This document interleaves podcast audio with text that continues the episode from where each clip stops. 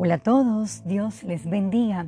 Escuchaba el testimonio de una persona sobre sus pérdidas de familiares en poco tiempo. Detallaba que es un proceso duro, pero que Dios estaba con ella sosteniéndola y a su familia. El tema de hoy es, aún en el silencio, Dios está obrando. Acompáñenme al Salmo 46, versículo 10. Estad quietos y conoced que yo soy Dios Seré exaltado entre las naciones, enaltecido seré en la tierra. Aun cuando pensemos en nuestra fragilidad humana, que Dios nos ha abandonado, esto no es así.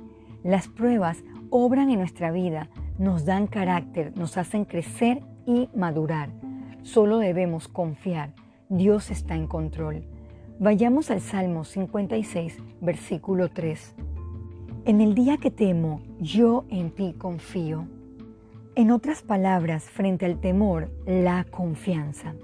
¿Cuántas situaciones hemos pasado en que sentimos el silencio de Dios? Muchas, ¿verdad?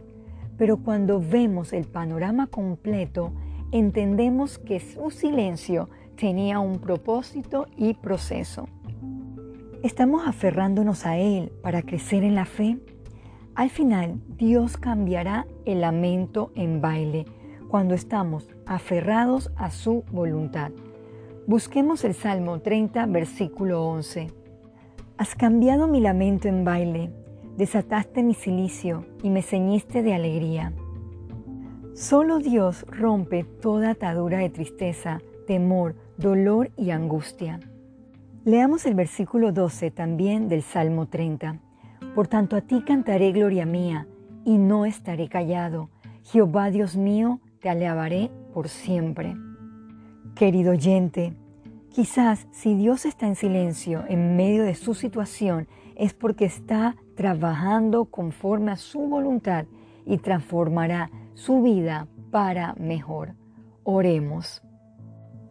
Amado Jesús, damos gracias por nunca abandonarnos, que en esta espera en la espera de su respuesta, podamos reflexionar qué cosas usted desea enseñarnos, fortalecer y hacer madurar.